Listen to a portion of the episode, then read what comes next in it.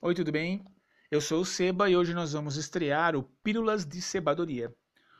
Pode ser trechos de um livro de poesia, de uma canção, de uma reflexão filosófica, religiosa, política, tudo em pequena dose, com moderação, porque perder a ternura não está nos nossos planos. E no episódio de hoje eu vou ler um trecho de um fragmento que saiu de mim. Caiu aqui no chão, eu juntei e antes de jogar fora, quero compartilhar com vocês.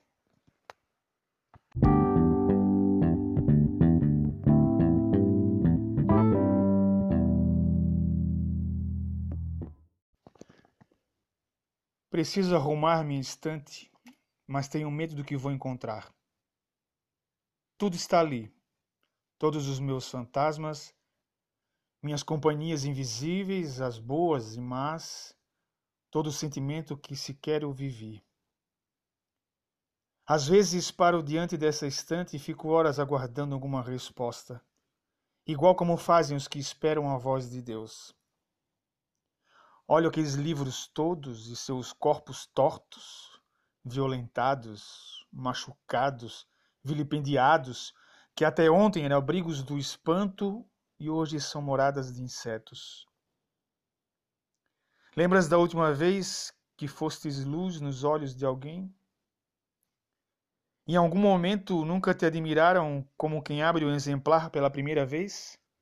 Os olhos arregalados de alegria, ansiedade que antecede a descoberta de um novo mundo que está aqui, aqui, que é só abrir, tão perto, tão perto. Assim como já fiz com boa parte desses livros, alguém já descansou em ti como se fosses a única paisagem possível?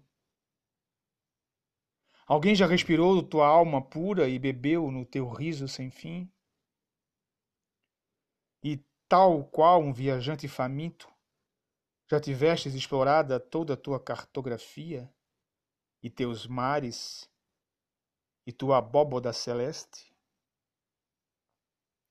Mas o que era a rede dos amantes está em ruínas diante de mim. Pó, cupins, baratas, abandono. Por alguns instantes me sinto mais sábio que o mais sábios dos homens. É quando pareço compreender toda a ideia do que é vida. Filósofos, cientistas, astrônomos, poetas, historiadores, profetas, professores, antropólogos, semideuses que habitam a Terra desde o seu primeiro grito e todos buscando a resposta para a existência humana e ela aqui. Aqui diante de mim, sendo corroída por outras vidas. Apesar de tudo, continuam aqui. Sei que basta erguer a mão para eu saber o que é ser Deus. Basta eu querer. E a vida, num átomo de tempo, se tornará plena. Pouco é suficiente para que eu renasça.